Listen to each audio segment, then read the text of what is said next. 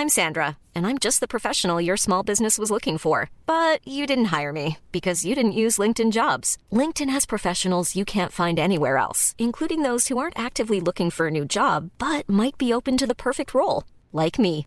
In a given month, over 70% of LinkedIn users don't visit other leading job sites. So if you're not looking on LinkedIn, you'll miss out on great candidates like Sandra. Start hiring professionals like a professional. Post your free job on linkedin.com/people today. Ahora inicia A la Una con Salvador García Soto. A la una. Donde la información fluye, el análisis se explica y la radio te acompaña. A la una con Salvador García Soto. A la una. Comenzamos.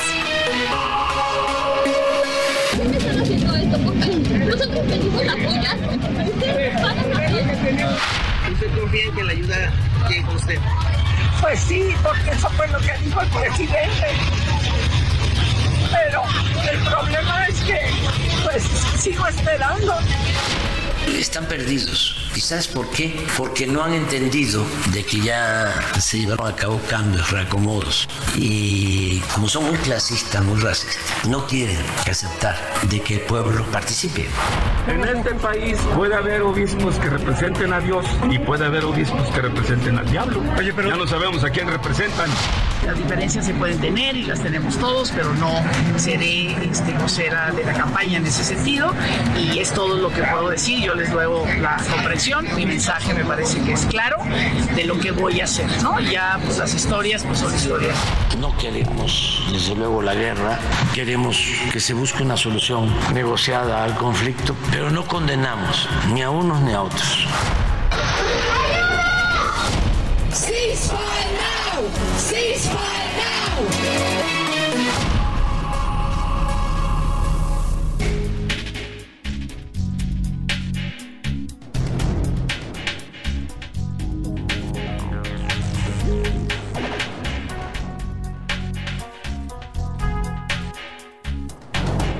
Ya es la una de la tarde en punto en el centro de la República y los saludamos con mucho gusto.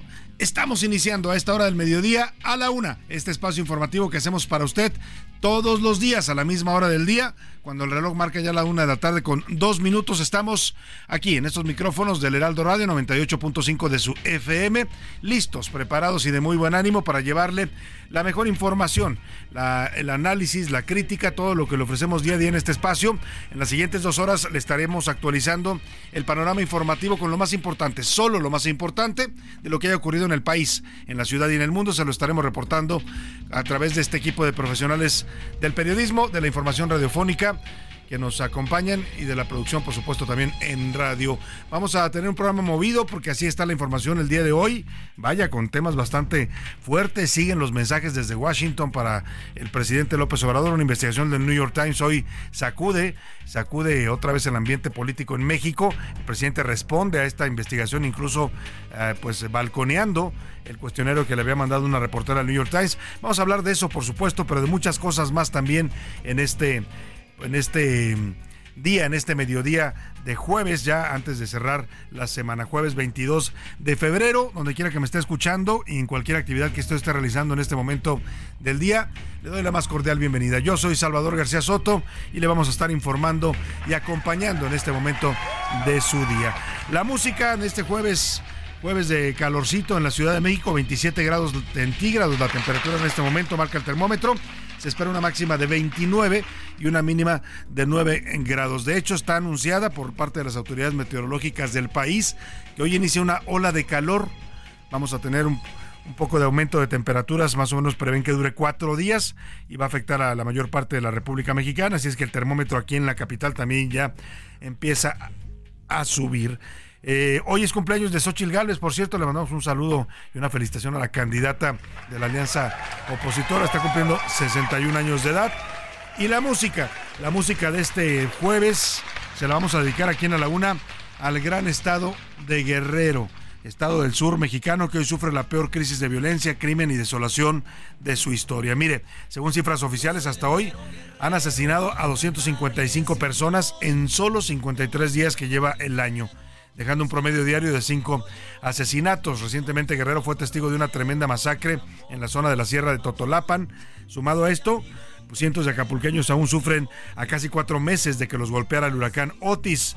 Guerrero fue fundado hace 175 años como un estado de la República Mexicana. El 15 de mayo de 1849 se erigió en entidad federativa. El presidente José Joaquín de Herrera presentó ante la Cámara de Diputados el decreto de creación del Estado de Guerrero y el 27 de octubre se declaró formalmente constituido con una capital provisional que fue Iguala, después se cambió a Chilpancingo. Así es que para todos los amigos guerrerenses, los que nos escuchan allá en las estaciones de Chilpancingo y de Acapulco y los que nos escuchan acá, porque también hay mucha gente de Guerrero que vive actualmente en la Ciudad de México, va dedicados para ustedes en solidaridad y con los mejores deseos de este espacio informativo de que la situación en Guerrero mejore y pues por fin las autoridades atiendan estos reclamos de inseguridad, violencia y pues azote del crimen organizado que están sufriendo los guerrerenses. Vámonos, si le parece directo, al resumen de noticias, porque hay muchos, muchos temas para compartir con usted en este mediodía de jueves. Comenzamos. A la una, con Salvador García Soto.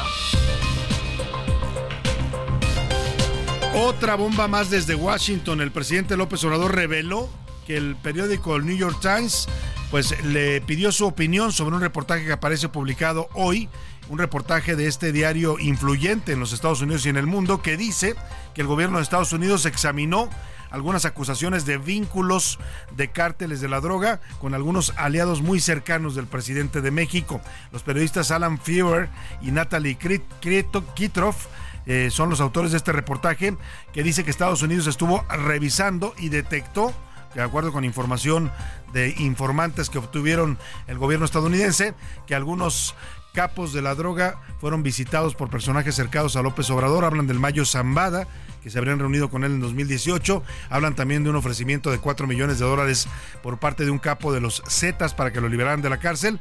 Y lo más delicado, hablan de que los hijos del presidente López Obrador habría videos, según los testimonios que cita el reportaje, y que aparecen en estos expedientes de, supongo, la DEA y algunas agencias estadounidenses, que los hijos del presidente López Obrador aparecerían en videos habrían sido grabados recibiendo dinero del narcotráfico. El presidente dice pues que es un ataque más en su contra, incluso reveló los eh, el, el, cuestionario que le mandó el New York Times, que por cierto nunca contestó, como suelen hacerlo en este gobierno. Después se queja de los reportajes, pero cuando le piden su opinión se niegan a darla. Vamos a hablar de esta investigación del New York Times, que por supuesto está sacudiendo el ambiente político y electoral mexicano.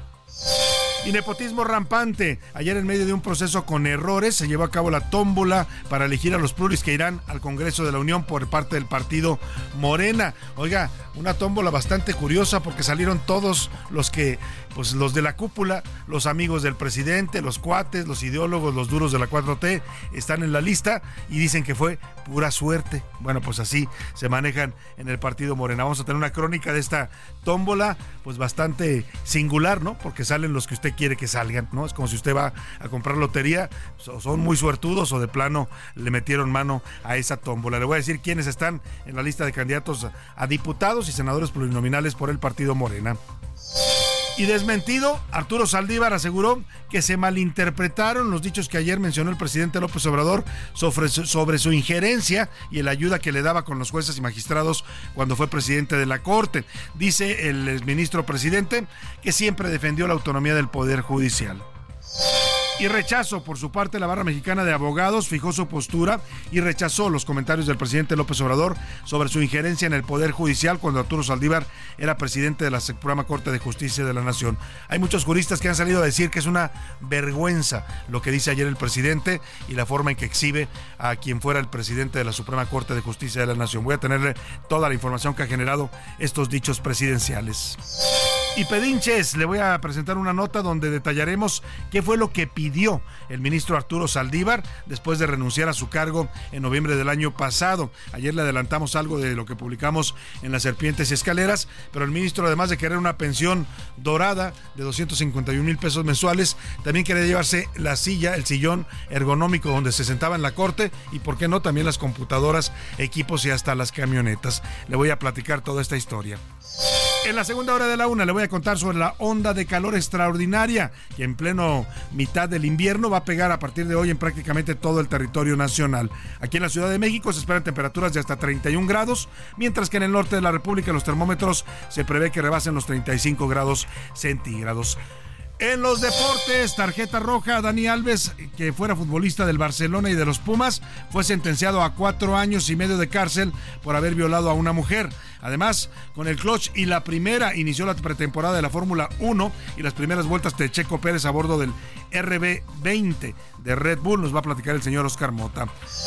Y en el entretenimiento, Nayar Rega nos va a platicar, nos dará detalles sobre el estado de salud actual del conductor Daniel Bisoño, que se encuentra en un coma inducido, internado aquí en un hospital de la Ciudad de México. Como ve, tenemos un programa variado con mucha información, con muchos temas importantes, interesantes y necesarios de que usted esté informado. Se los vamos a estar eh, reportando y además desmenuzando. También sabe que aquí siempre no le damos solo las noticias como muchos merolicos que andan por ahí en los medios, sino también procuramos darle el contexto, la explicación, para que usted, y ese siempre ha sido nuestro objetivo, se forme su propio juicio. Aquí no buscamos aleccionar a nadie, simplemente informar, comentar, opinar, y usted tiene siempre la mejor conclusión. Vámonos directo a la información que usted debe conocer en este jueves.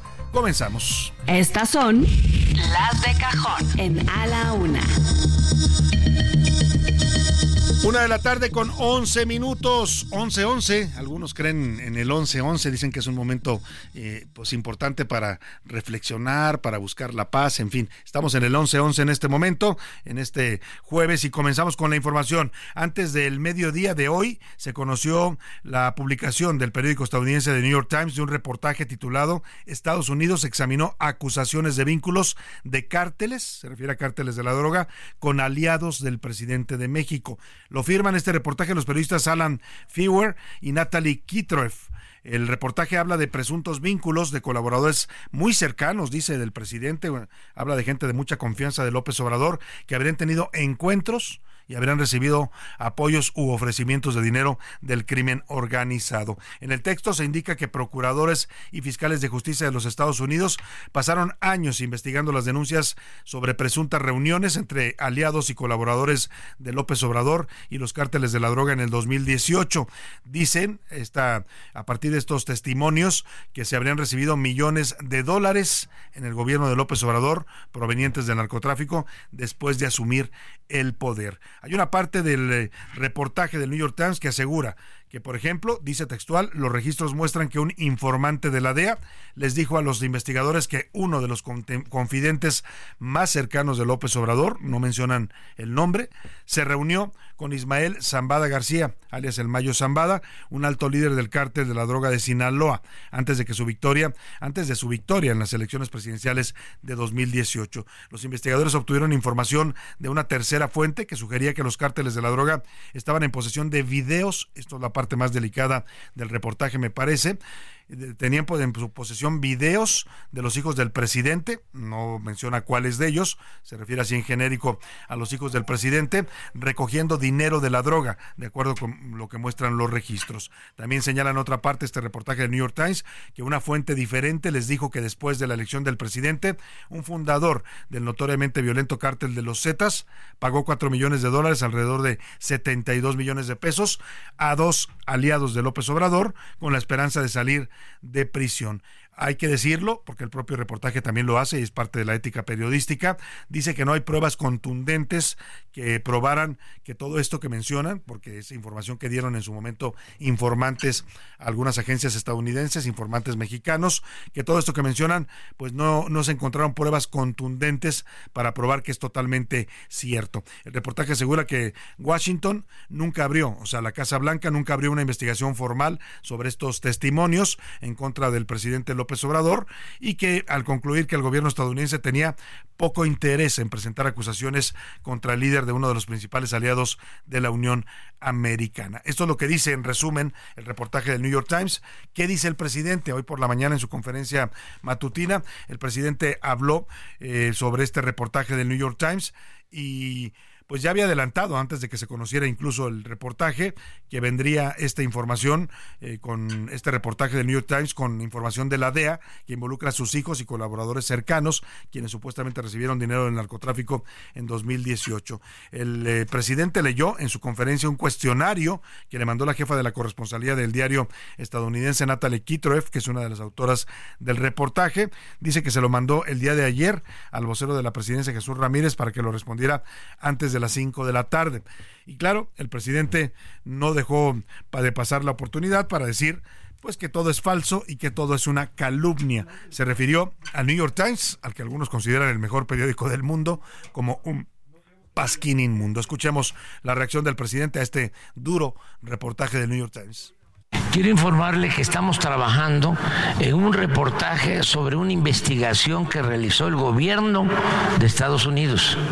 Esto está interesante porque el gobierno de Estados Unidos ahora va a tener que informar. Un reportaje sobre una investigación que realizó el gobierno de Estados Unidos durante el sexenio del presidente Andrés Manuel López Obrador. Distinta a la investigación de la DEA, o sea, otra a la que hizo referencia el premiado. Quiere decir que me han dado seguimiento porque esta es otra. Bueno, pues ahí está el presidente, dice, ¿quiere decir que me han dado seguimiento? Pues sí, es evidente que le han dado seguimiento, incluso se queja de eso, el presidente dice que sí, es cierto lo que afirma este reportaje de New York Times, que el gobierno de Estados Unidos estuvo investigando a su administración, pues que para él sería una intervención a una nación independiente, así lo dijo. A ver, ¿con qué derecho investigan a un gobierno legal, legítimamente constituido de un país independiente? ¿Hay acaso un gobierno del mundo que no cada país es independiente y soberano? que autoriza a un país a meterse en la vida interna de otro? Además, ¿qué le autoriza a hacer eh, espionaje? Bueno, ahí está la pregunta que lanza el presidente, si lo estuvieron espiando, si están interviniendo en asuntos de política interna de México. Vamos a ver en qué termina esto. Seguramente también el presidente volverá a pedir una explicación de Estados Unidos, como lo hizo con el anterior reportaje eh, de Tim Golden en la plataforma de ProPública. Está avisando José Luis Sánchez. Te saludo, José Luis. Bienvenido. Buen día. Buen día, buen jueves. Buenas tardes. Oye, eh, que ya hay una reacción del New York Times. ¿Qué dice el New York Times a estas eh, descalificaciones y ataques del presidente López Obrador? Hace cuatro minutos, Salvador, en una cuenta especial que tiene The New York Times, se llama New York Times Communication, que utiliza para hacer comunicados de prensa, dice a la letra tal cual en este breve mensaje. Esta, la de López Obrador, es una táctica preocupante e inaceptable por parte de un líder mundial en un momento en que las amenazas contra los periodistas van en aumento. Hemos publicado el artículo en cuestión y respaldamos nuestro trabajo de reportería y a los periodistas que van en pos de la información a donde sea que ésta se encuentre. Atentamente de New York Times. Es el mensaje que emana. Bienvenidos, señores del New York Times, a la realidad mexicana. Así estamos los periodistas todos los días bajo asedio del poder político, bajo cuestionamientos, bajo ataques, bajo descalificaciones.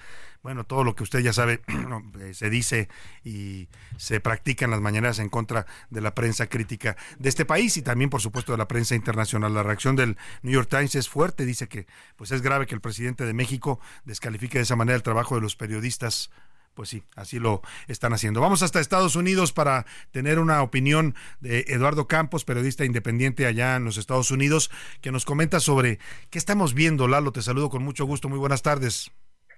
Salvador, ¿cómo estás? Buena tarde. Mira, eh, si me permites, déjame darte un ángulo estrictamente de quién es el New York Times y dónde se está moviendo y cómo trabajan.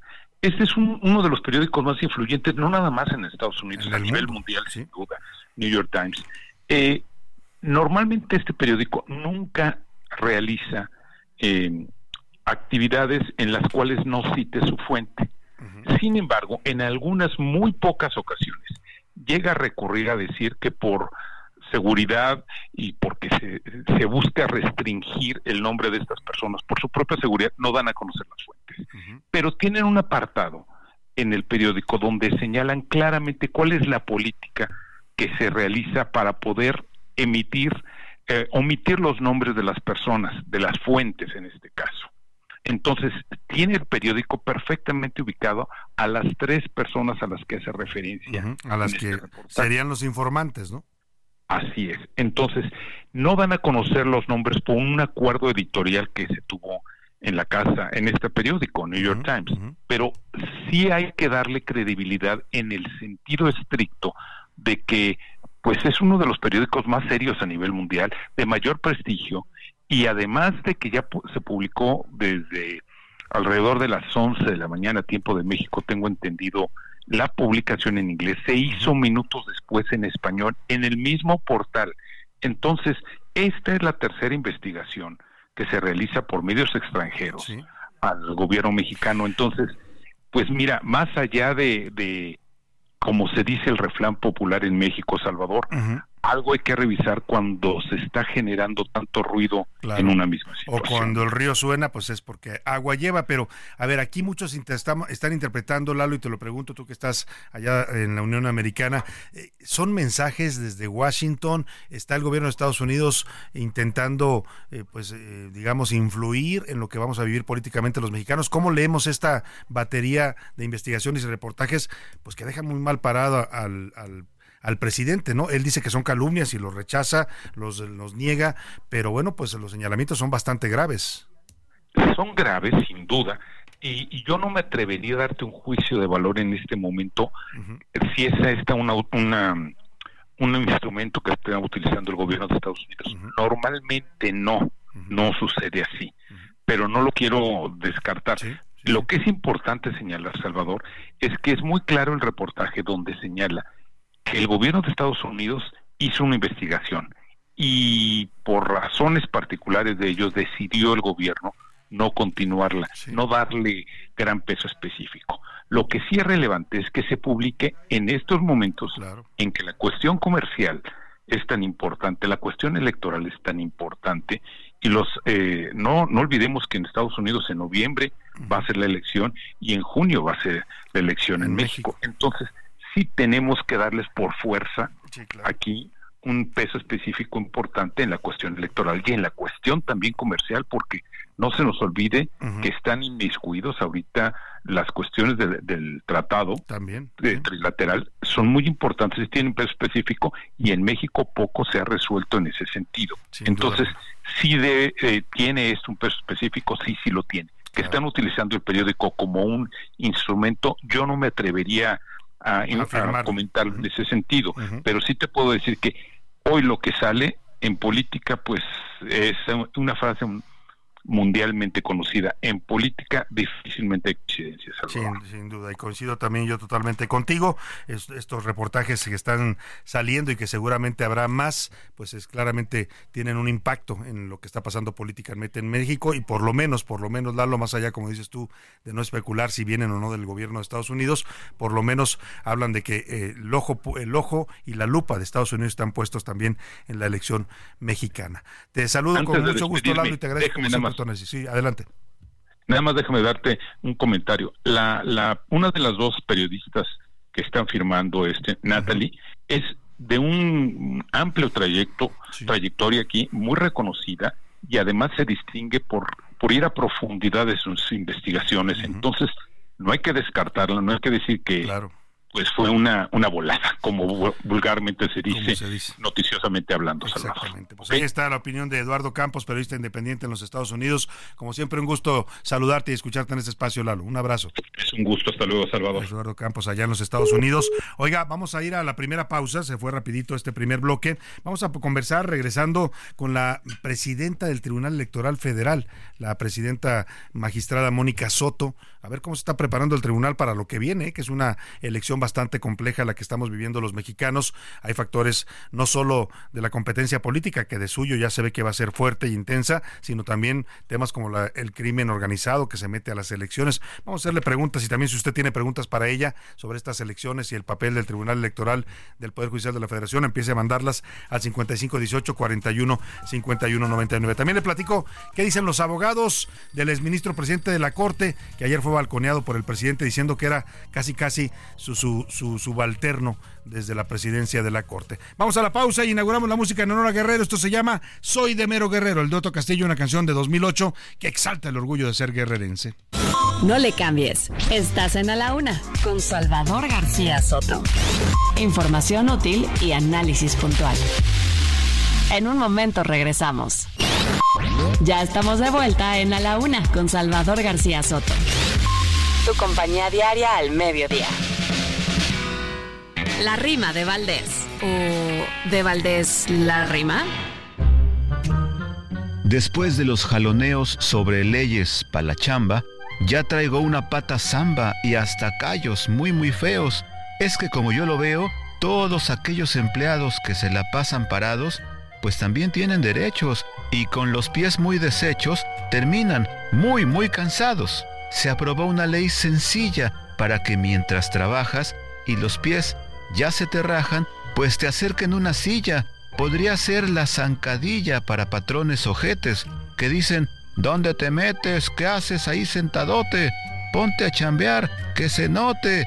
Pero ha cambiado este brete. La ley silla se ha aprobado. Yo celebro su existencia. En corto, la única esencia, según lo aprueba el Senado, es poder estar sentado durante lo laboral. Será una ley nacional, es un triunfo del derecho, pero es silla, no es un lecho. No se duerman, que está mal. Tasco es reconocido como el pueblo mágico de Guerrero. Se caracteriza por su tradición platera y por haber sido una de las ciudades mineras más importantes durante la época del virreinato. Desde el año 2002 forma parte del programa de pueblos mágicos y entre sus principales atractivos se encuentran la parroquia de Santa Prisca y San Sebastián, Casa Borda y la capilla de la Santísima Trinidad. Una de la tarde con 33 minutos. Qué ritmo con el que estamos regresando. Es una chilena guerrerense. Se llama La Sanmarqueña. La canta La Luz Roja de San Marcos. Y este tema, bueno, pues es parte de esta música que se volvió tan tradicional en Guerrero. En realidad viene de origen de Chile, por eso se llama chilena. Pero es música que adoptaron los guerrerenses como propia. En Guerrero y Oaxaca se escuchan y se tocan chilenas. Esta es una de las más conocidas. La instrumentación típica de esta música está formada por arpa, violín, jarana, bajo sexto y requinto. Además, la sanmarqueña, pues es una de las más conocidas porque habla de las mujeres originarias de San Marcos que tienen fama allá en Guerrero. Estamos homenajeando y hoy también solidarizándonos con el estado de Guerrero que vive una grave crisis de seguridad pública. Seguimos con más para usted aquí en A la Una. Bonita es la sanmarqueña, de mi estado de Guerrero, bonita es la sanmarqueña, de mi estado de Guerrero, San Marcos tienes la fama, donde ya estés primero sanmarqueña de mi vida, sanmarqueña de mi vida. A la Una con Salvador García Soto.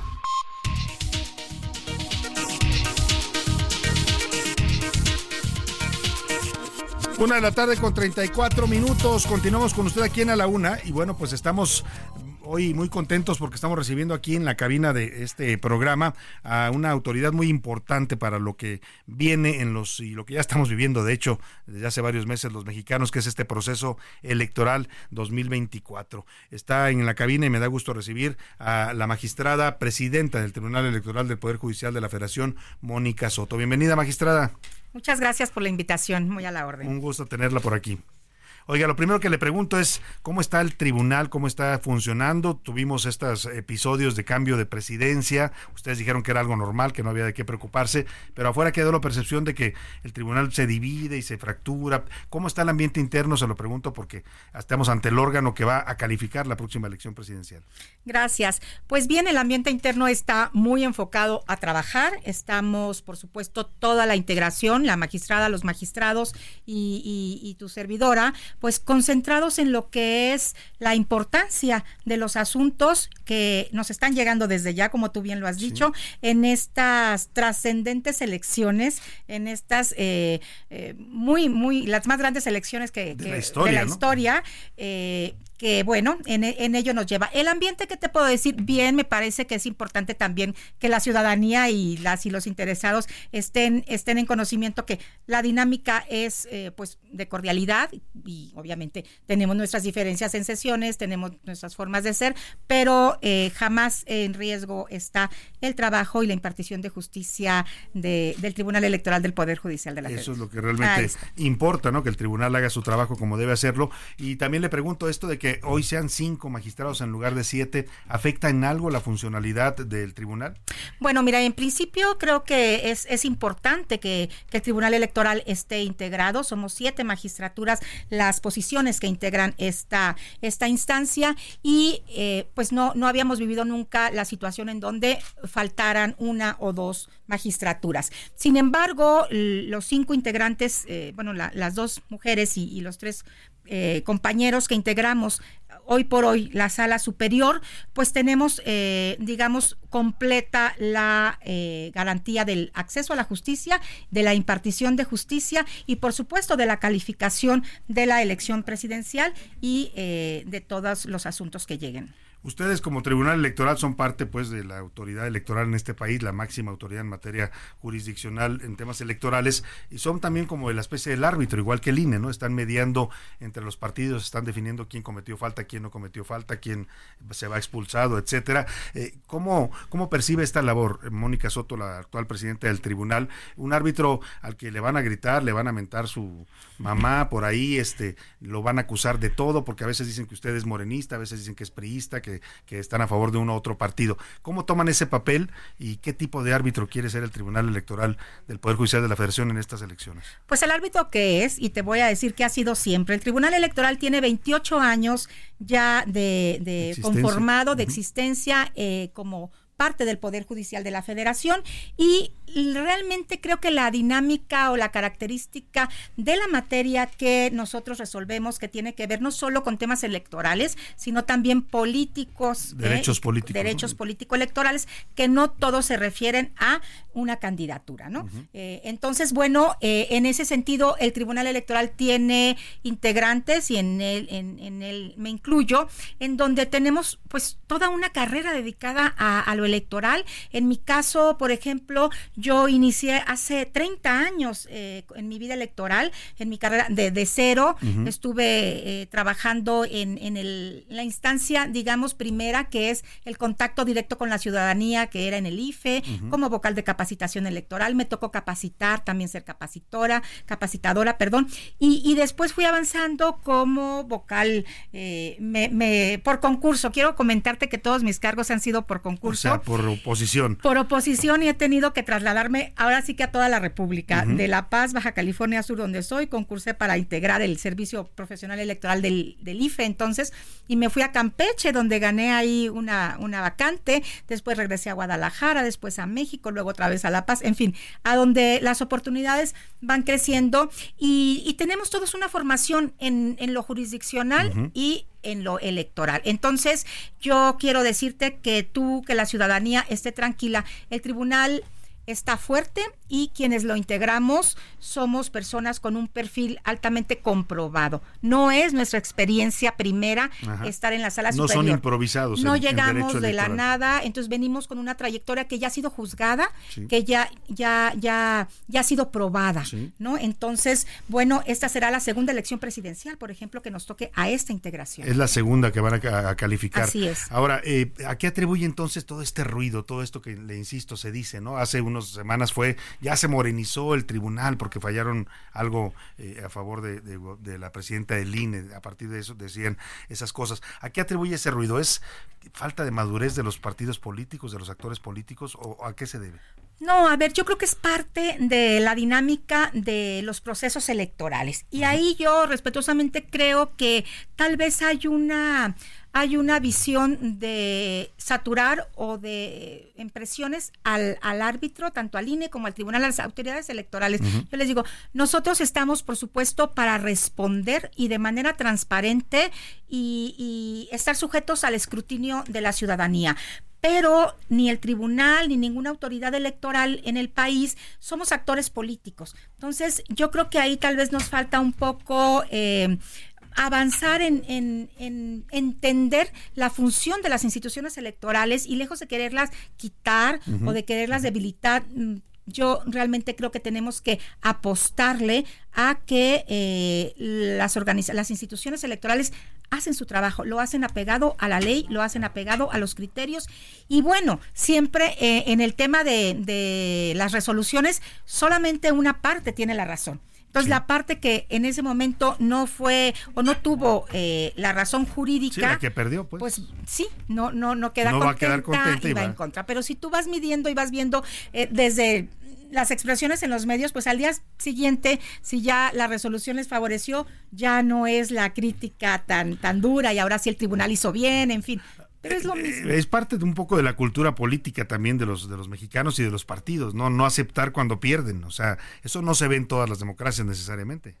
Pues no sé, yo creo que nuestra democracia es muy particular, es muy intensa. Muy peculiar. exacto. Muy tropical. Bueno, las, las juzgadoras y los juzgadores, yo creo que hemos avanzado en tener una dinámica de más cercanía a la ciudadanía. Y eso puede tener lo bueno y lo malo y puede tener más crítica, pero eso nos fortalece. Yo creo que mientras más expuestos estemos, más criticados seamos también, eh, podemos ir construyendo una fortaleza, por muy incongruente que pueda ser esto, de eh, los perfiles que estamos ahí y además de la propia institución, porque nunca, nunca se ha emitido una sentencia que no tenga una argumentación y un sustento jurídico y constitucional. Y creo que también el tema de convencionalidad, ahora los temas de convenciones internacionales son parte muy importante en las sentencias en las que nos fundamos. Claro. ¿Qué le preocupa a la presidenta del Tribunal Electoral del Poder Judicial? Judicial de la Federación de estas elecciones, porque si bien son elecciones pues que van marchando conforme a los tiempos legales y a todo el proceso organizativo, eh, también hay, hay cosas particulares en el ambiente, ¿no? Está esta polarización que se vive tan intensa en el país, esta división entre los mexicanos que apoyan a López Obrador, los que no lo quieren, está también el tema de la violencia política, han matado ya a cerca de 18 políticos y varios de ellos eran aspirantes a cargos públicos, está el tema del crimen organizado, que lo vemos cada vez más activo también en temas de, elecciones. ¿Le preocupa algo en particular de estos eh, comicios? Bueno, me preocupa, yo creo que lo que nos preocupa a todos, yo creo que, y más que me preocupa, me ocupa en lo que a mí me corresponde, ¿no? El tema eh, de la polarización, creo que sí necesitamos todos aportar un poco para... Eh, transitar en una manera más democrática. Y la democracia incluye diálogo. El diálogo es importante, no, no queremos homogeneizar, no queremos pensar todos iguales, pero incluye pluralismo, diversidad, diálogo, tolerancia. Son estos los principios y valores de la democracia que, que créeme que lo aprendí en los cuadernillos del IFE en, en, en, 1994 que son vigentes siempre en cualquier este eh, régimen democrático. México somos una democracia. Sí, no es perfecta. Yo no encuentro una democracia perfecta en el mundo, pero si la perfección la podemos ver en una democracia es en las libertades, el ejercicio de las libertades. Entonces, yo creo que en eso podemos estar en, en una buena medición eh, en comparación con otros países. Me preocuparía que, que que no, no hubiera eh, una buena participación ciudadana. Me parece que todas y todos los ciudadanos tenemos que salir a votar, tenemos que ejercer un voto, pero que nuestro voto sea informado, que sepamos por quién estamos votando, quién, cuáles son las propuestas que se están eh, presentando, eh, cuál es el historial de cada candidata, cada candidato, para poder sentir que sí tiene un peso y que vale mi voto, que tomo una decisión, ¿no? Y el tema de las juventudes, pues creo que, que, no se está tomando con la importancia que debe. Creo que hay que fomentar la participación política de las juventudes y que estén ahí expresándose. Son eh, pues el 29% de la población y del padrón electoral Dicen también. que casi 15 millones de votos de los que van a participar Así por es. primera vez. Entonces, yo creo que podemos también eh, ampliar nuestra obligación como autoridades, nosotros, por ejemplo, de acercarnos y que, que sepan qué hacemos, ¿no? Y, por supuesto me, me, preocuparía que estas elecciones eh, tengan un tinte también de violencia, de violencia política hacia las mujeres. Recuerda que son las elecciones más paritarias que va a haber en la historia de México. Un 50% de cargos femeninos. Tienen que ser sí o sí. Lo que tenemos que lograr es que esta paridad sea libre de violencia hacia las mujeres. Es un tema importante sin duda alguna y entiendo que usted en su trabajo también defiende mucho estos temas de, violencia de género y violencia política.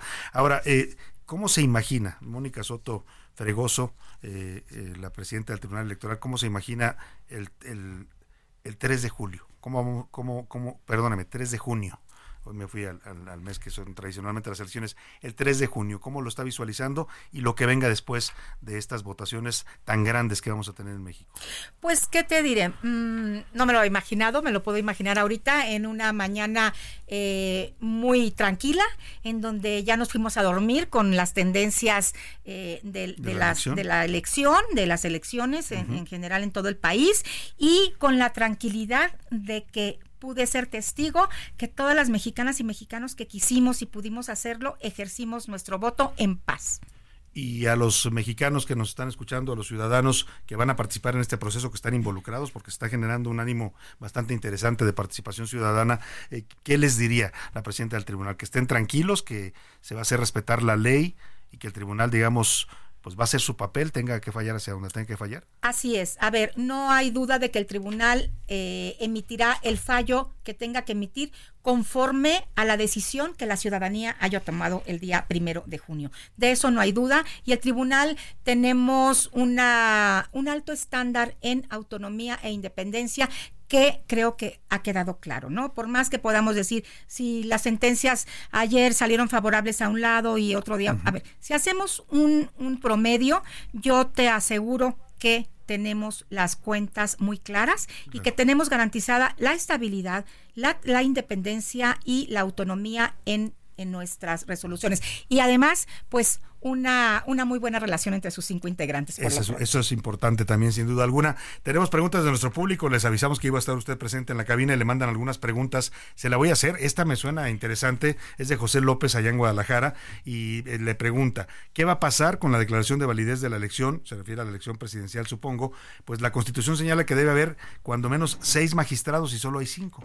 Ah, bueno, qué buena pregunta, porque además eso es lo que nos va permitiendo tener tranquilidad, el saber qué va a pasar, ¿no? Y ahí, gracias por darme esta oportunidad. Saludo a quien nos hace la pregunta desde. José López. Hola, José, desde, desde, Guadalajara. desde Guadalajara, que por cierto es este, una de mis patrias chicas. Porque sí, ahí vivió también. Ahí viví y todo. Pero bueno, eh, mi familia es de allá también una parte. Yo fui magistrada de la Sala Regional Guadalajara y ah, tuve la oportunidad también de pues, presidir la allá nos escuchan en el 100.3, les mandamos un saludo. Ah, pues un, un, gran, un, gran, saludo allá, que es la hora casi, ya se acabaron las tortas ahogadas. ya se acabaron, sí. sí, ¿qué va a pasar? Eh, el Tribunal Electoral somos cinco y efectivamente para el día de eh, la, calificación tiene que haber seis, por lo menos seis. Mínimamente Mínimas. Pero eh, la ley ya tiene contemplada esa situación y se nombra, se manda a llamar a la magistrada o el magistrado regional que tenga mayor antigüedad o, mayor edad. Se integra la. Se integra sí, específicamente para esa sesión a la sala superior y es un voto más. Así. Y ya ha pasado, ¿eh? Te, voy a decir que a veces hemos tenido, no en, no en la calificación de la elección presidencial, pero en, en, para integrar quórum ya, ya ha habido algunas ocasiones en donde por diversas eh, circunstancias se ha tenido que llamar para integrar quórum a un magistrado o magistrada. Ahora esperemos que de aquí entonces, porque es que hablamos de agosto más o menos la calificación, que de aquí entonces el Senado haga su trabajo. Señores senadores, nombren a los dos magistrados que les faltan, no, de verdad. Es una magistrada y un magistrado. Una magistrada y un magistrado tienen que ser. Eh, hay pues, dos ternas por paridad de género, sí. así es. Bueno, pues otra pregunta que nos manda Julia Montaño Cortés de Nayarit. Dice que es un placer escuchar a una mujer al frente de un órgano tan importante como el tribunal. Las mujeres avanzamos en los principales puestos, pero me preocupa que estas mujeres hagan caso al patriarcado o a los líderes hombres. Como mujer, usted está alejada o se alejará del patriarcado, y me refiero al del presidente y otros hombres, y pone empeño en la paridad de las decisiones, o será de plano una mujer que se someta a los hombres, le pregunta. Bueno, no voy a hacer porque nunca he sido además y me encanta que participen y me pregunten también desde Nayarit, que por cierto ahorita tenemos allá eh, actividades con la Dirección de Igualdad de Derechos y Paridad de Género. Tenemos foros que ayer tuvimos un foro con mujeres y ahora con eh, la, agenda LGBTI más. Entonces, si nos quieres acompañar, allá también hay representación ahorita del tribunal. Y bueno, pues por supuesto que las mujeres tenemos que que defender nuestra, nuestras libertades, ¿no? Y, y, no es fácil, hemos crecido en, en, en en el patriarcado, hombres y mujeres, ¿no? Entonces, eh, no tener cuerpo de mujer no significa tener conciencia de género. Muchas veces las mujeres, eh, eh, sin, sin darnos cuenta, tenemos asumida la cultura patriarcal también. Pero yo creo que cada día estamos, pues, eliminando todo ese sesgo cultural que tenemos y, y, lo hemos visto pues ya en la realidad, ¿no? Pues las mujeres, más de la mitad de la población, estamos también activas en, en los trabajos remunerados, en donde eh, pues está representando también la decisión de las mujeres para hacer lo que sus libertades le, desee conforme a ello, ¿no? Y no tener que depender de nadie, ni de otras mujeres, y mucho menos, pues tampoco de, hombres. Pues ahí está la respuesta a nuestra radio escucha de Nayarit. Gabriel González de Monterrey le pregunta a los ciudadanos, estamos preocupados. Pues hay quien dice que el tribunal que definirá la elección se ha pegado en favor, plegado en favor del presidente. ¿Hay autonomía en el tribunal? Pregunta.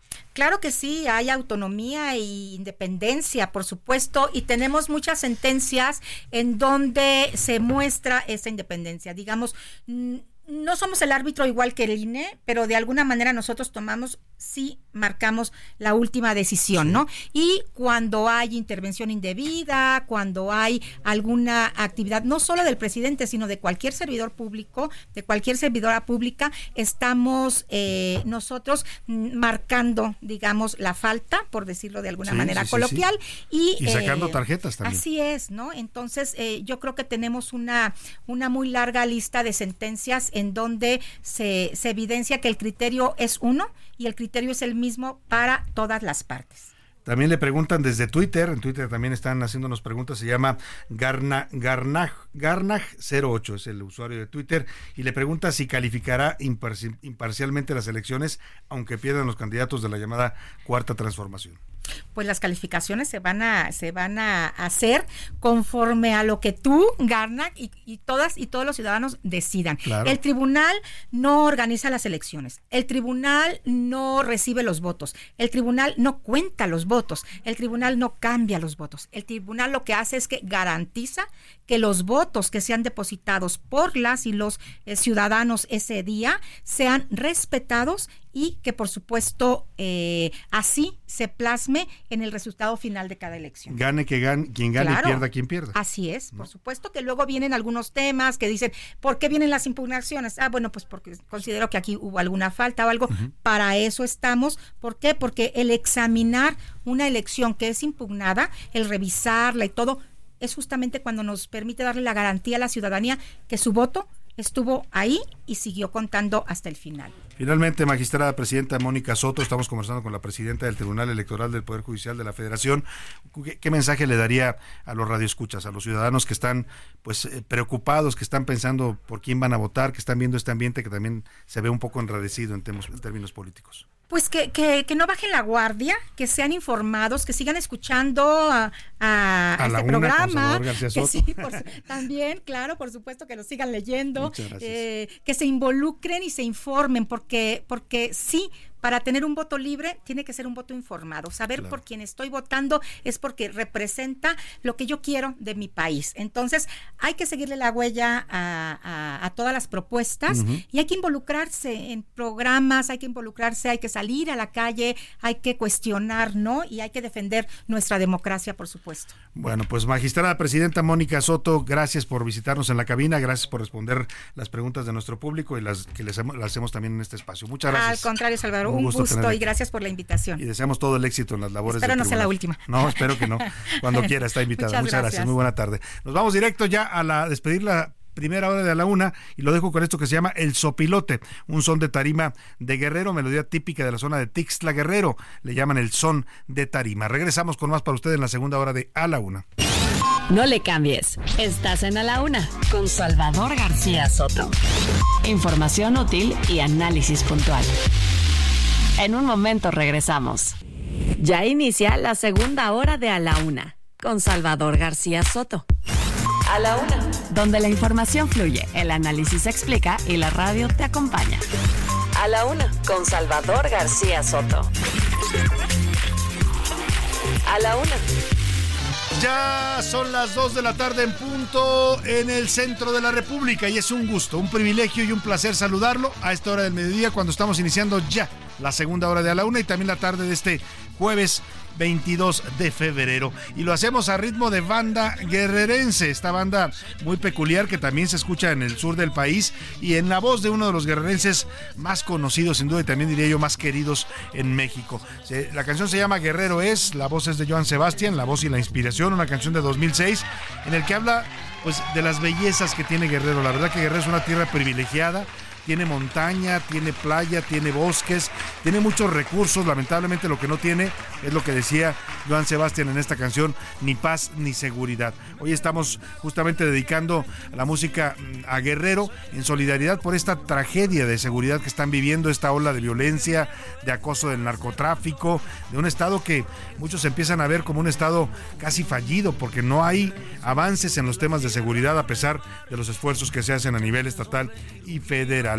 Joan Sebastián, usted lo sabe bien, nació en Juliantla, este municipio de Guerrero, y bueno, pues era un hombre que amaba a su tierra y así la homenajeó con esta bella canción. Yo coincido con Joan Sebastián. Guerrero es un estado bello, lo que le falta es desarrollo, oportunidades para salir de la pobreza y también paz y seguridad. Bueno, con este homenaje musical a Guerrero con el que estamos hoy musicalizando este noticiero, le doy la bienvenida a esta segunda hora de la una. Tenemos todavía mucho para informarle, mucho para compartirle y sobre todo muchas ganas de seguir siendo su compañía en este momento de su día. Vámonos directo porque hay más información para reportarle en esta segunda hora de A la Una. A la Una. Con Salvador García Soto.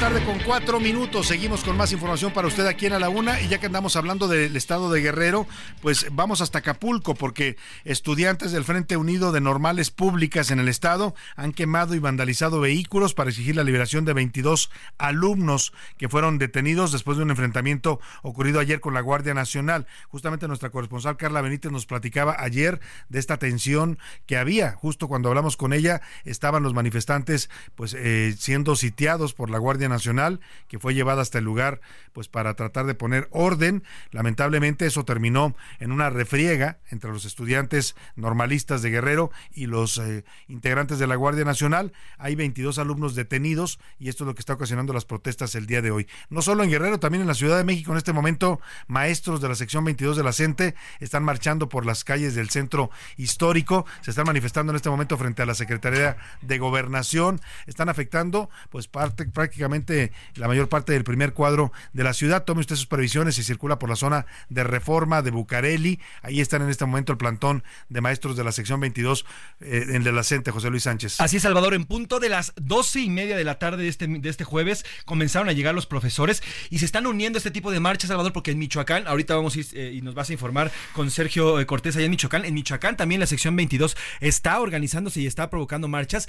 al unísono están aquí en estos momentos afuera de la Secretaría de Gobernación también, afuera de la Secretaría de Gobernación, haciendo este plantón y exigiendo justamente el cumplimiento no solamente de temas salariales, sino también de beneficios en torno a pues, los pagos y demás que supuestamente no se les han pagado por parte de la Secretaría de Educación Pública. Y en lo que tenemos contacto con nuestra corresponsal en Guerrero para que nos cuente de estas protestas de los estudiantes normalistas, vamos hasta Michoacán, ya nos decía José Luis Sánchez, allá se encuentra Sergio Cortés, periodista y director fundador de Artículo 7, que nos platica sobre esta marcha de la CENTE también allá en las calles de la ciudad de Morelia. Sergio, te saludo con gusto. Muy buenas tardes.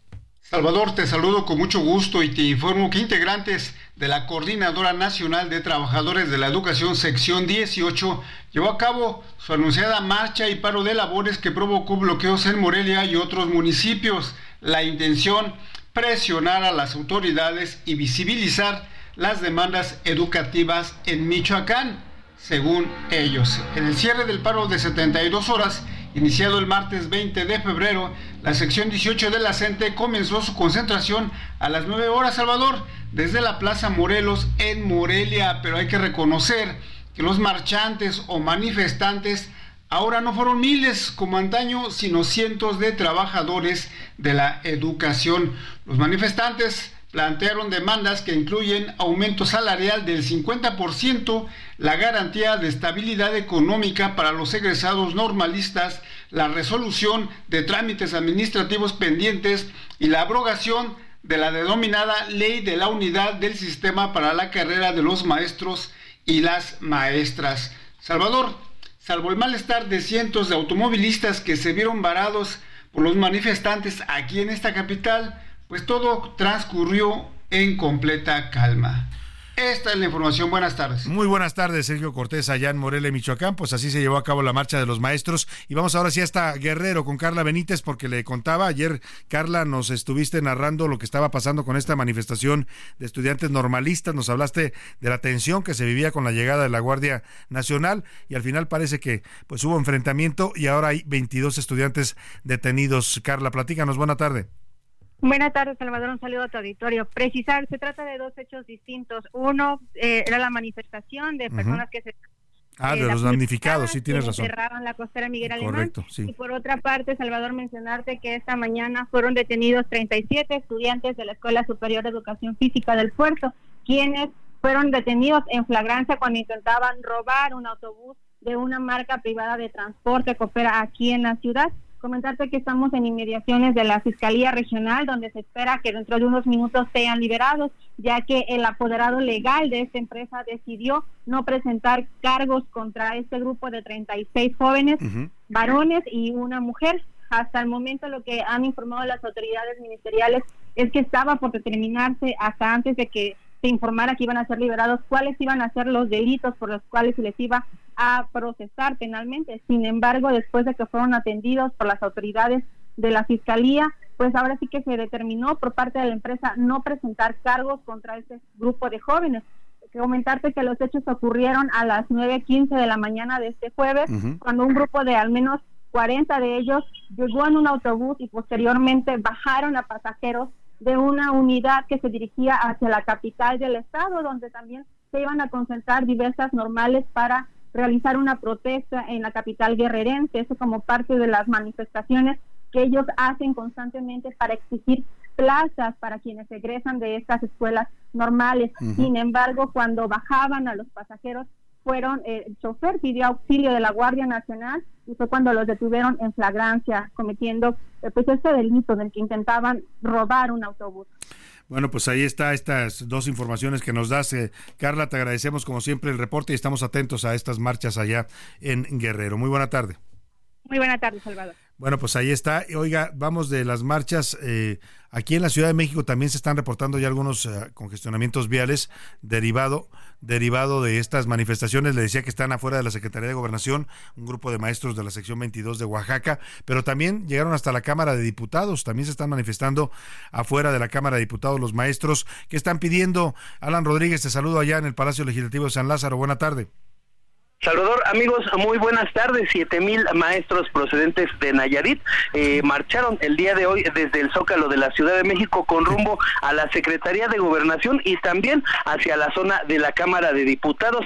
Se trata de maestros pertenecientes a la sección 20 del Sindicato Nacional de Trabajadores de la Educación, quienes están solicitando que se les brinde autonomía y que se respeten sus derechos laborales, ya que el gobierno de Nayarit ha hecho algunos movimientos que están afectando un poco esta situación. Por este motivo acudieron en la mañana a la zona de Palacio Nacional buscando el apoyo del presidente de la República y más tarde se desplazaron hacia la zona de diputados en una marcha que duró bastante tiempo y que afectó bastante la movilidad, la circulación de la zona centro de la Ciudad de México. Ya hace unos minutos una comisión fue recibida, ellos se dieron a conocer su pliego petitorio y ya se atendieron sus eh, pues sus peticiones a lo que vinieron aquí a la Ciudad de México y ya en estos momentos se ha liberado la circulación tanto en la zona de Abraham González como también en la zona de Emiliano Zapata, esto en la Cámara de Diputados, Salvador. Muchas gracias, Alan. Pues estaremos atentos a estas movilizaciones que está realizando el magisterio, tanto aquí en la Ciudad de México como en algunos estados de la República. Muchas gracias por tu reporte. Buena tarde. Continuamos al pendiente. Muy buena tarde. Oiga, y de las eh, marchas y movilizaciones, vámonos al calor. Sí, dirá usted calor en invierno, pues sí, en medio de la crisis hídrica, de la sequía que está viviendo buena parte del territorio nacional, el Sistema Meteorológico Nacional dio a conocer que para este 2024 se escuchan, se esperan al menos cuatro olas de calor que podrían superar hasta los 40 grados, especialmente en las entidades del norte del país.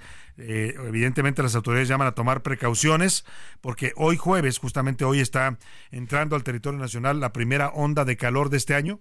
Fíjense, estamos en el invierno todavía es parte de lo que estamos haciendo pues con, con el clima de este planeta, 27 grados centígrados en este momento aquí en la Ciudad de México y es parte de lo que estamos viviendo ya consecuencias del cambio climático. Ola de calor que comienza hoy jueves, va a durar varios días, se esperan temperaturas aquí en la Ciudad de México por arriba de los 30 grados y mayores todavía en algunas otras partes de la República. Ricardo Romero nos platica.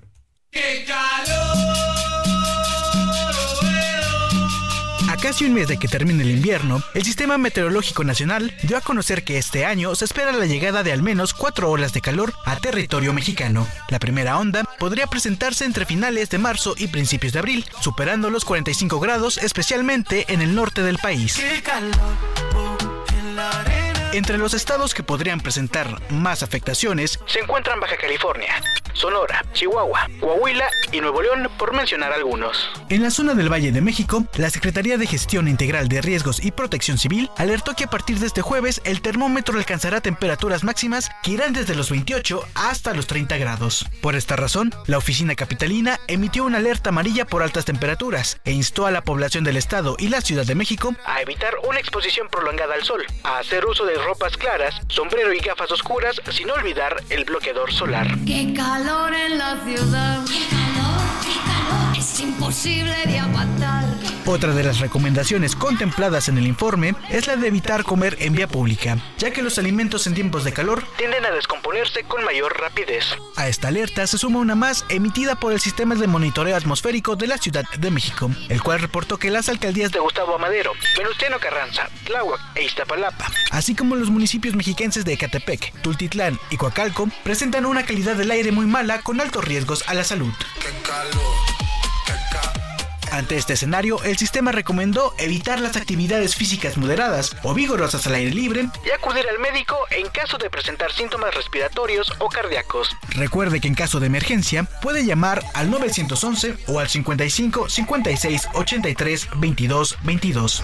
Para la una con Salvador García Soto, Ricardo Romero. Bueno, pues ahí está este tema de las ondas de calor. Empieza la primera y eso que todavía falta un mes para que termine el invierno. Así es que, pues prevéngase porque también será un año de climas extremosos y bueno, tendremos que acostumbrarnos los seres humanos cada vez a cambios más bruscos de temperatura. Oiga, y, vamos al tema de em, pues las reacciones que provocó estos dichos ayer del presidente. Eh, muchos consideraron que esto era en cualquier otro país hubiera sido un tema pues delicadísimo que hubiera provocado, pues qué sé yo, o sea, algún tipo de sanción o el presidente confesó ayer que cuando estaba su amigo el presidente eh, de la Corte Arturo Saldívar, o sea, prácticamente los primeros cinco años de su gobierno, que fue presidente de la Corte Saldívar, desde 2019 a 2023, pues eh, que le eran más fáciles las cosas porque él le hablaba a Saldívar cuando tenía algún asunto que le importaba a su gobierno, algún caso pues en, donde estuvieran impugnando sus reformas o algo, y le hablaba y le decía, oye, pues ayúdame con este juez, ¿no? Y que Saldívar le hablaba a los jueces y les decía, ten cuidado con esto, ¿no? ten cuidado porque me encargó el presidente.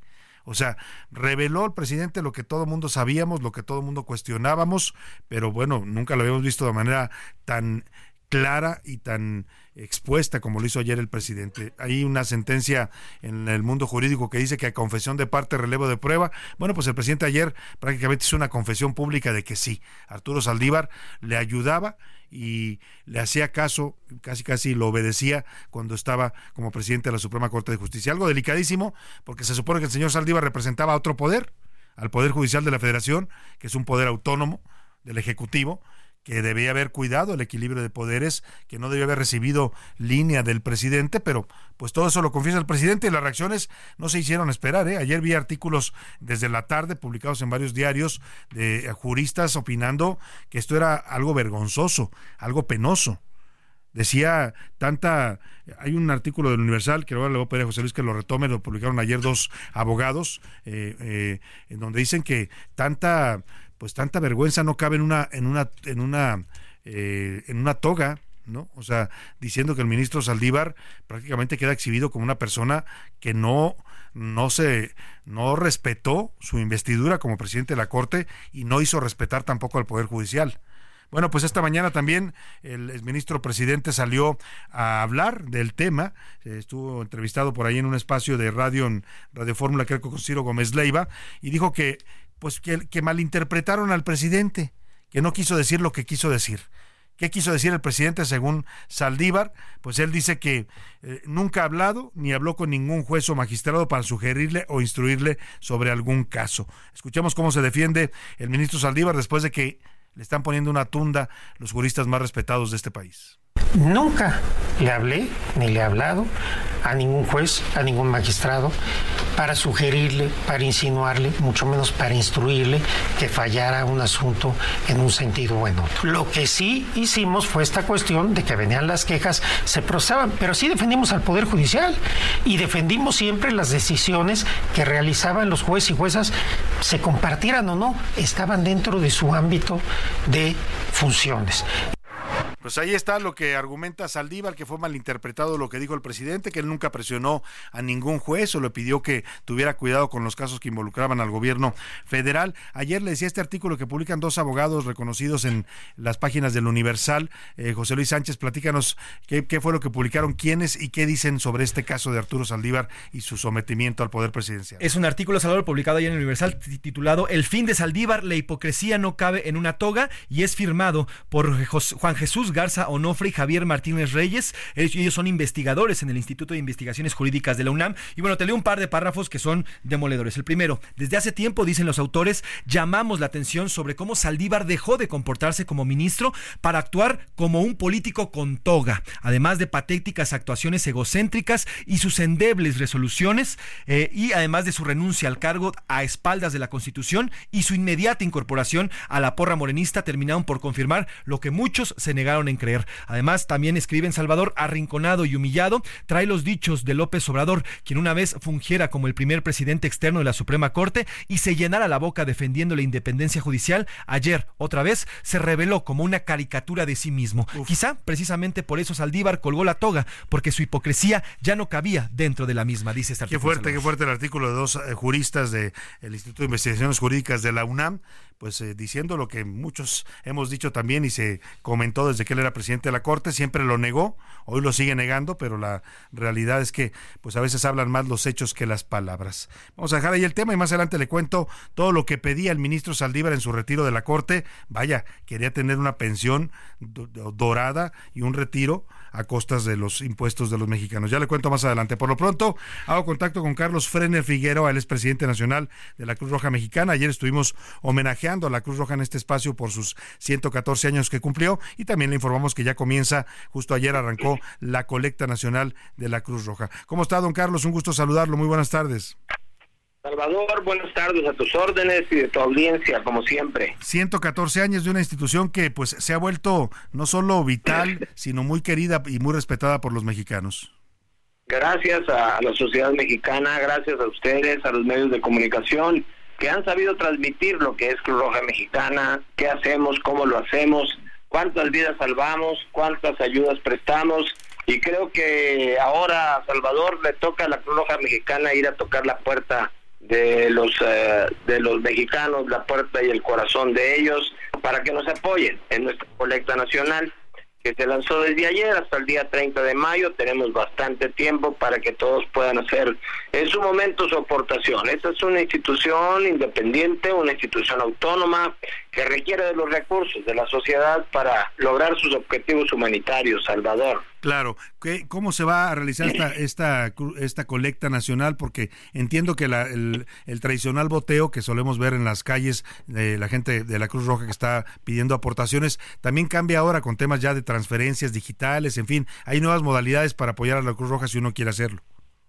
Es correcto, es correcto el boteo por muchas razones, por la misma transformación de la sociedad, de las ciudades incluso, eh, ha cambiado. Eh, más bien se está utilizando mucho en poblaciones pequeñas o en áreas muy circunscritas, escuelas o instituciones así, pero lo, a lo mejor no lo vemos tanto en las calles ya como lo veíamos antes. ¿Por qué? Porque tenemos sistemas eh, mucho más modernos a través de nuestra página web en la Cruz Roja, a través de transferencias telefónicas, a través de transferencias de, de tipo virtual en muchos sentidos, pero todo el donativo es, es, bienvenido. Cualquier donativo que hagan las empresas que nosotros visitamos, que nosotros vamos con ellos a que se sumen como donantes habituales, como aliados, eh, siempre son muy, muy benéficos para la colecta de la Cruz Roja, Salvador. ¿Cuál es la meta que se ha propuesto en esta colecta nacional 2024, la Cruz Roja? Mira, han antecedido años difíciles como fue la pandemia y el año pasado que empezó a retomarse la colecta, pero este año que la refundamos, podríamos decir así, estamos pensando en una cantidad aproximada de los 400 millones de pesos en el país, uh -huh. en el país. En todo el país, a nivel eh, nacional. Esperemos lograr esa meta porque hay hay estados que tienen una gran respuesta y otros que la tienen en un menor nivel, pero todos estamos ya trabajando al unísono para lograr un objetivo mayor pues ojalá y se logre no solo esos 400 millones, sino mucho más, porque la verdad la Cruz Roja lo necesita y nosotros necesitamos a la Cruz Roja. Así es que hay que apoyar, ya lo decía su presidente, puede donar ahora de distintas formas, en el boteo, si usted se los encuentra en la calle, en algún crucero, en alguna avenida, en algún comercio, póngales unas monedas o billetes, lo que usted quiera y pueda cooperar. Y también el sitio web, lo mencionamos, si le parece, presidente, para que la gente que quiera hacer transferencias electrónicas también puedan donar de esa manera. Sí, conmigo, con mucho gusto. Nuestra página es cruzrojamexicana.org.mx. Ahí pueden ingresar y encontrar el punto en donde se hace el donativo lo que será siempre, siempre bienvenido y muy agradecido por parte de la Cruz Roja. Claro, también hay un teléfono, el 1084-4528, que se pueden hacer donaciones también telefónicas o puede también mandar un correo con su donativo a donativos arroba cruzrojamexicana.org.mx. Pues todo el éxito, todo el éxito, don Carlos Fener eh, Figueroa, presidente nacional de la Cruz Roja. Gracias a ustedes hacen posible esto a través de la comunicación. Te lo aprecio muchísimo. Un ¿eh? abrazo y felicidades por este nuevo aniversario. Muchas gracias. Hasta luego. Vámonos a la pausa con música, coopere con la Cruz Roja, ayude, nunca sabemos cuándo la podemos necesitar. Y esto se llama Pueblo de Guerreros, Pueblos de Guerrero con Gerardo Reyes, una canción de 1977. No le cambies, estás en A la Una con Salvador García Soto. Información útil y análisis puntual. En un momento regresamos. Ya estamos de vuelta en A la Una con Salvador García Soto. Tu compañía diaria al mediodía. ¿Sabías que el estado de Guerrero posee cerca de 18 playas? Entre ellas destacan Bahía de Petacalco, Playa Troncones, Ixtapas y Guatanejo, Barra de Potosí, La Barrita y Piedra de Tlacoyunque. Mejor se van al baile en lugar de bañar. Dos de la tarde con 32 minutos. Regresamos con usted en A la Una y estamos regresando al ritmo del rock and roll. Oiga, no se entiende Guerrero sin Acapulco ni Acapulco sin Guerrero, ¿no? Es el destino turístico, pues prácticamente que mantiene a ese estado en buena medida. ¿eh? Es el, el motor económico del estado de Guerrero, se llama Acapulco y toda la zona de playas, Ciguatanejo, todos estos destinos que son un, una fuente de ingresos importantes y de empleo para los guerrerenses. Hoy Acapulco está levantándose poco a poco, ¿eh? ahí va, eh, pues eh, un proceso complicado, porque usted sabe que los golpeó con mucha fuerza el huracán Otis, pero poco a poco, en octubre pasado fue esta tragedia ocurrida allá en Acapulco, pero poco a poco se está levantando y poniendo de pie este bello puerto del Pacífico mexicano. Hoy homenajeamos al estado de Guerrero, solidarizándonos con todos los guerrerenses por la ola de violencia e inseguridad que están padeciendo. Aquí. La gente ahí en la playa no deja de bailar, mejor se van al baile en lugar de bañar. Uy. Oh, yeah. El ojo público. En A la Una tenemos la visión de los temas que te interesan en voz de personajes de la academia, la política y la sociedad. Hoy escuchamos a Carlos Salomón en ¿Sabías qué? El ojo público. Salvador, hace muchos años, lo que pasaba en la política afectaba a la economía. México poco a poco ha logrado superar esta afectación. Cada día lo que pasa en la política le importa un comino a la economía. Veamos por qué digo esto. China, hasta hace poco, era la fábrica del mundo. Todavía en 2017, Estados Unidos compró en China un 22% de sus importaciones. Pero la pandemia del COVID el encerrón que provocó y las tensiones geopolíticas entre Estados Unidos y China generaron un cambio del cual México se ha beneficiado. En 2023, la mayoría de las importaciones de Estados Unidos fueron provenientes de México, con 475 mil millones de dólares, y en segundo lugar China, con 427 mil millones de dólares. Así México se convirtió en el gran abastecedor de los Estados Unidos. Ante esto, los chinos contraatacaron a los Estados Unidos, desplazando su producción a México y a Vietnam, algo que también favoreció a México en gran medida por su posición geográfica. Hoy, independientemente de quién gane las elecciones presidenciales, México como país goza de una situación de privilegio que le puede durar muchos años.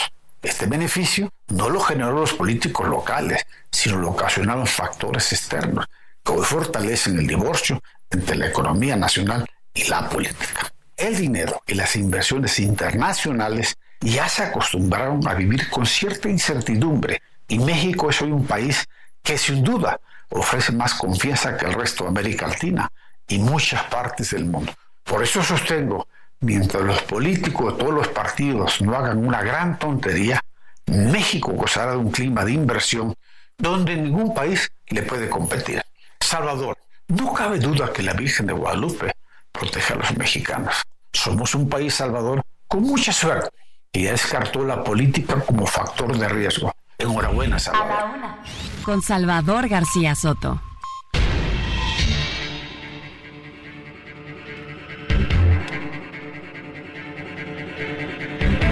De la tarde con 35 minutos. Continuamos con usted en a la una y escuchaba atentamente a Carlos Salomón, nuestro colaborador aquí en el Ojo Público y sus sabías que interesante lo que dice. Estamos viviendo un momento único e histórico en México. Eh, México se ha convertido ya en el principal socio comercial de Estados Unidos desplazando a China, lo cual significa que cada vez más el mercado estadounidense nos va a demandar productos, servicios, eh, pues todo lo que se tenga que producir para abastecer ese enorme mercado que es uno de los más grandes del mundo se va a hacer desde México. Y esto representa un boom para las inversiones en México, para el empleo.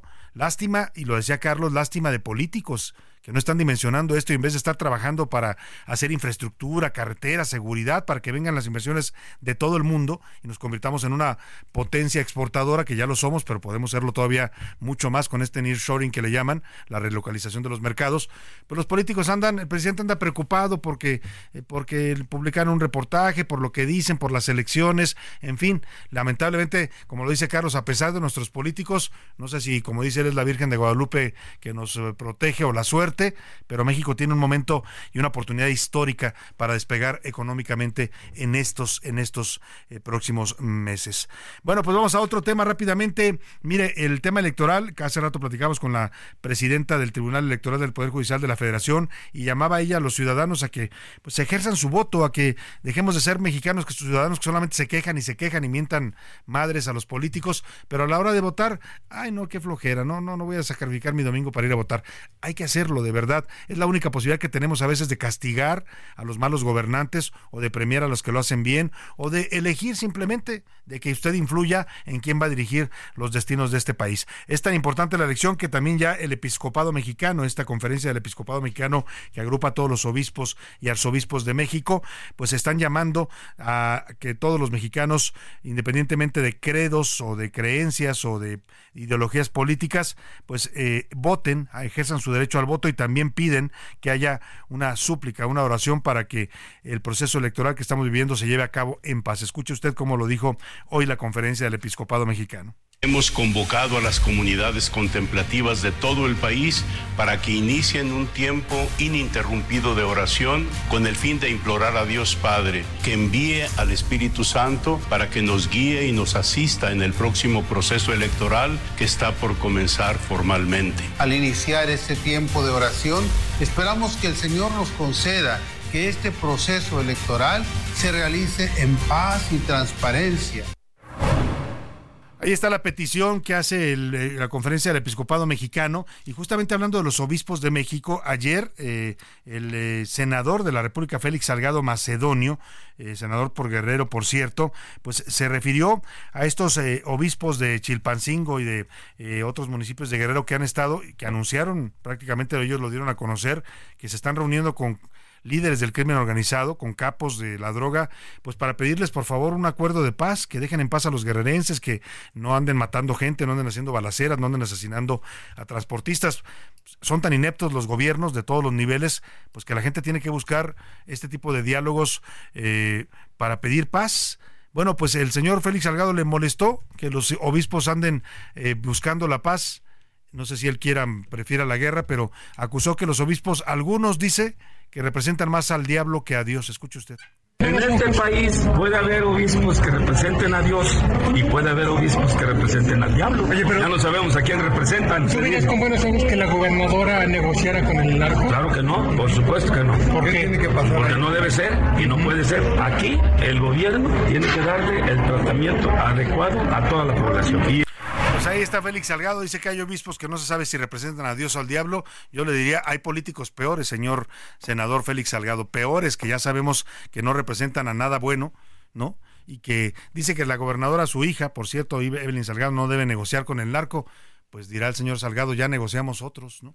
Bueno, en fin, ahí está este tema, ahí lo dejamos. Vámonos rápidamente a...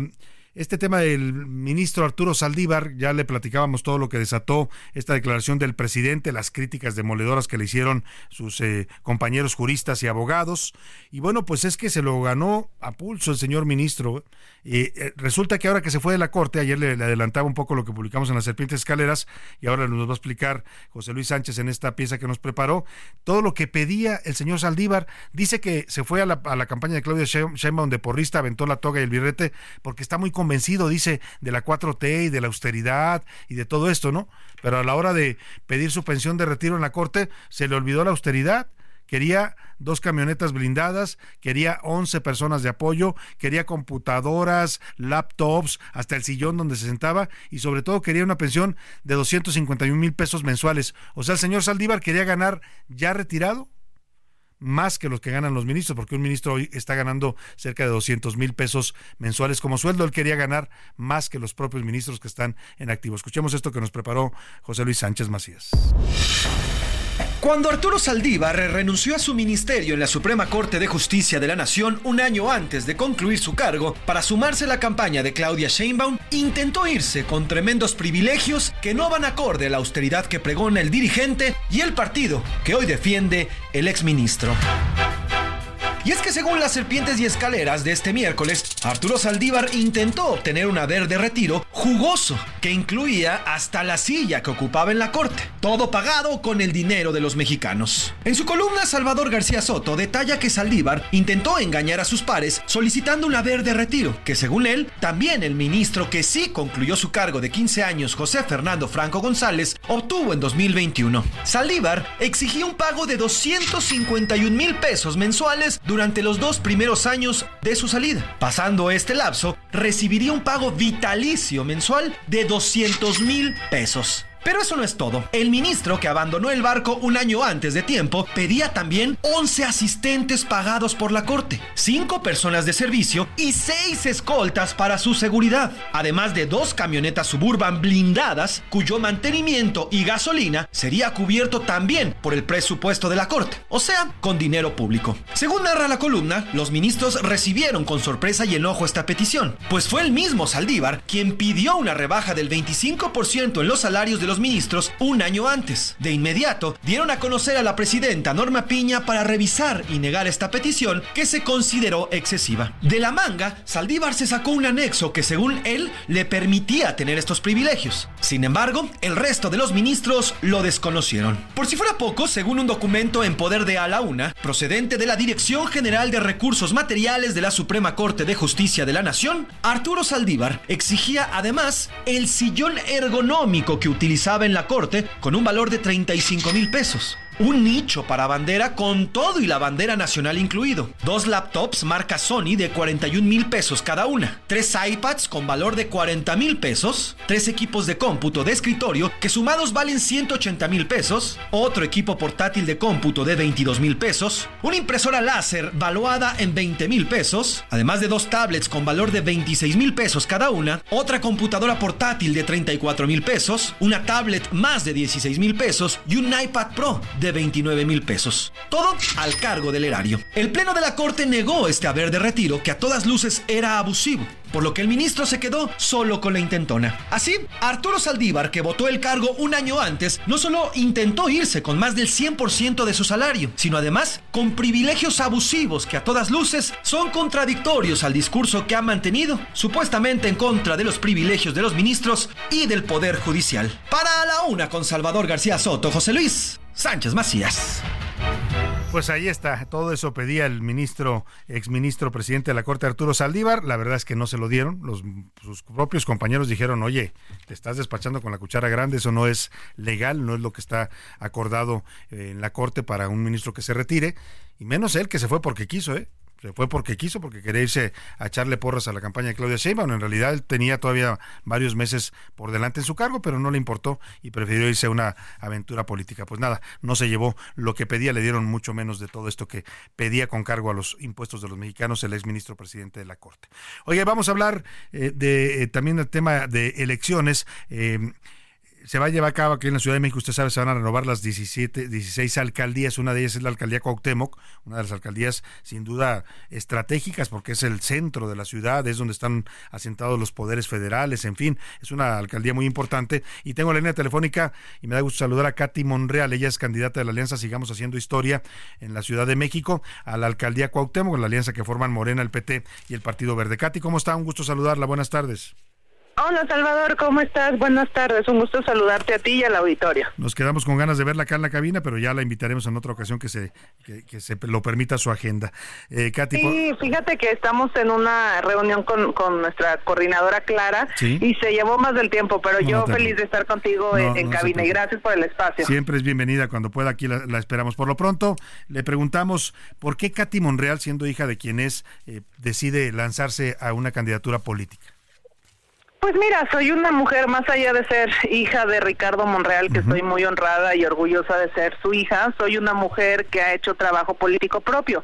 Desde los 17 años eh, participo en los movimientos juveniles, fundé Morena, soy fundadora de Morena, construimos un movimiento que era Morena Jóvenes y Estudiantes, donde participaron varios compañeros y compañeras de todo el país, y mi activismo político empieza desde hace muchísimos años con las juventudes y después con más responsabilidades dentro del partido, construyendo partido, haciendo comités de bases, asambleas constitutivas, eh, asambleas informativas, este, hicimos todo lo que el partido nos pedía desde hace, desde los, desde hace muchos años. Entonces, eh, llevo trabajando en favor de las mujeres, de las personas con discapacidad, del movimiento de regeneración nacional desde hace muchos, muchos años. Y, y esa es mi, mi trayectoria y eso es por lo que estoy trabajando y por lo que ahora estoy coordinando los esfuerzos en Cuauhtémoc. O sea, usted lo que me dice es esta cantidad no se la regalaron por su papá, sino usted la obtuvo por un no, gané la encuesta. Ganó la encuesta. Gané la encuesta, gané la encuesta.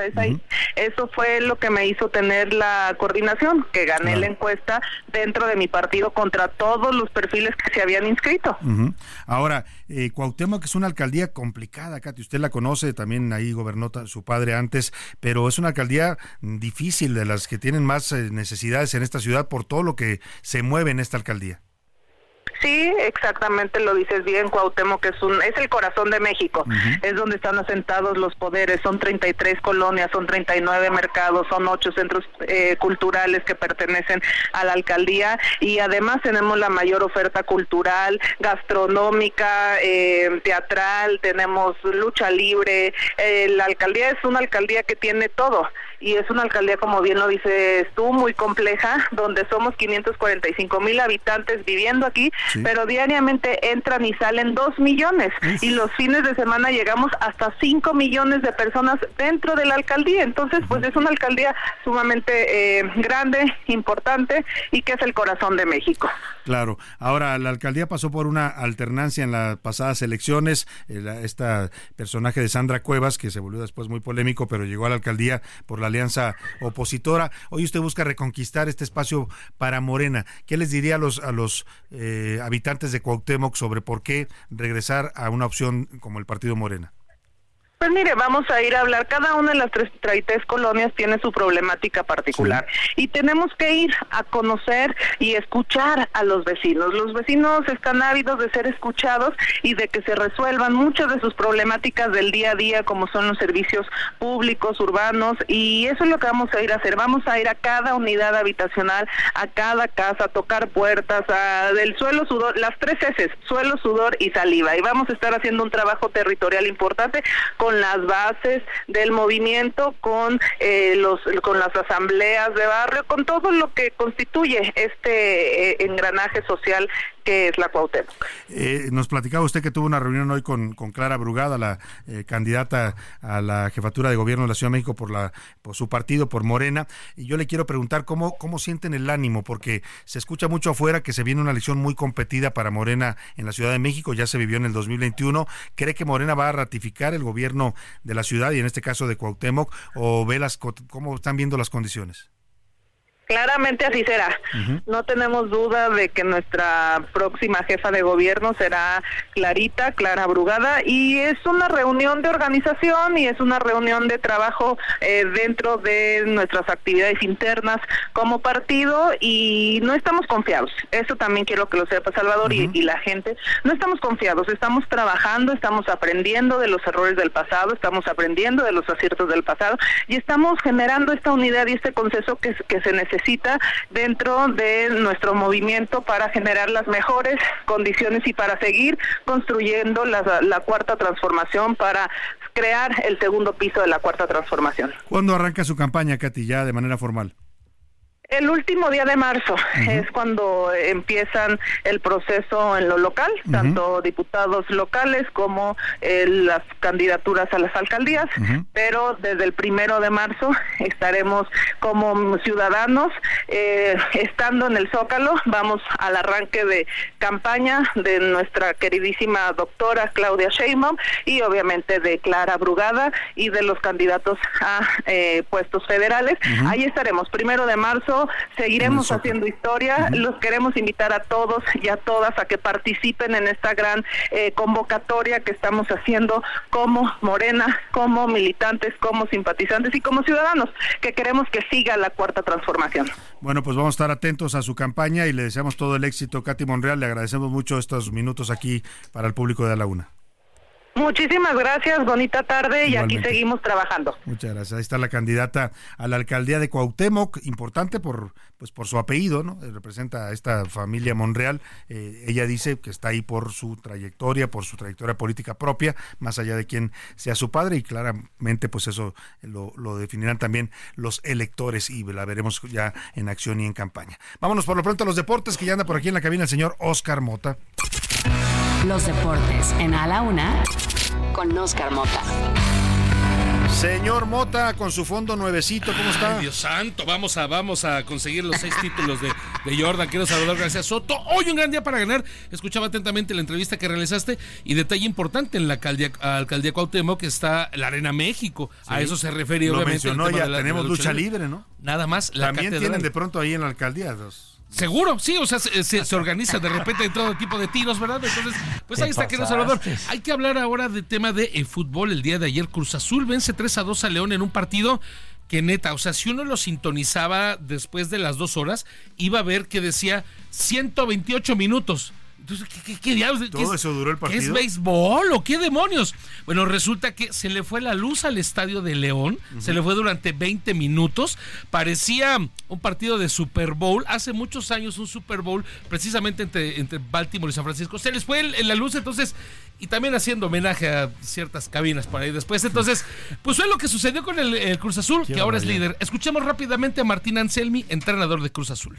Nosotros estamos eh, construyendo algo nuevo, sí, y, y como dije la vez pasada, tenemos que tener los pies en la tierra porque donde nos corramos...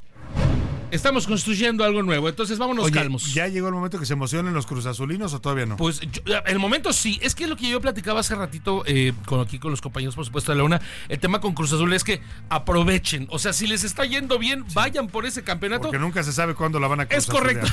o sea, como para andar construyendo no se les da el Cruz. Fíjate, qué curioso, a la cementera Cruz Azul no se les da para construir campeonatos o equipos. Entonces, Si hoy les va bien, aprovechenlo, mis niños, por favor. Disfruten los señores del Cruz Azul. Rápidamente, América 2 a 2 con Mazatlán y por último Dani Alves, exfutbolista de Barcelona y de Pumas, ya fue sentenciado cuatro años y medio de cárcel por violación. Su defensa va a apelar todavía este resultado, pero es lo que el juez ya determinó. ¿Su carrera futbolística se acabó? Completamente, completamente. Ya no hay manera de recuperar, de recuperar eso. y menos por el delito que lo sentenciaron. Por supuesto, claro. O sea, no, no, es absolutamente Difícilmente algún equipo lo volvería a, Correcto. A, contratar. Pues bueno, qué pena.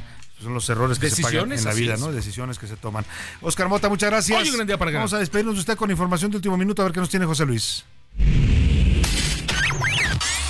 Último minuto en A la Una, con Salvador García Soto. José Luis Sánchez. José Luis Sánchez, ¿qué está sucediendo? Salvador, el Instituto Nacional de Transparencia, Acceso a la Información y Protección de Datos Personales estaba, está anunciando en estos momentos que ha abierto una investigación de oficio ante la divulgación del número telefónico de Natalie Kitroev.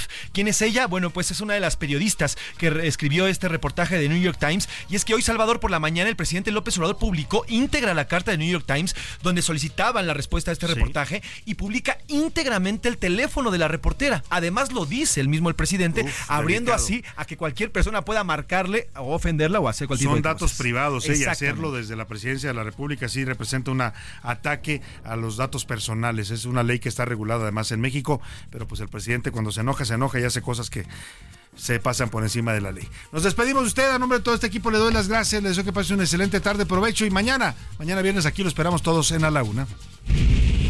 Por hoy termina A la Una con Salvador García Soto. El espacio que te escucha, acompaña e informa. A la una, con Salvador García Soto.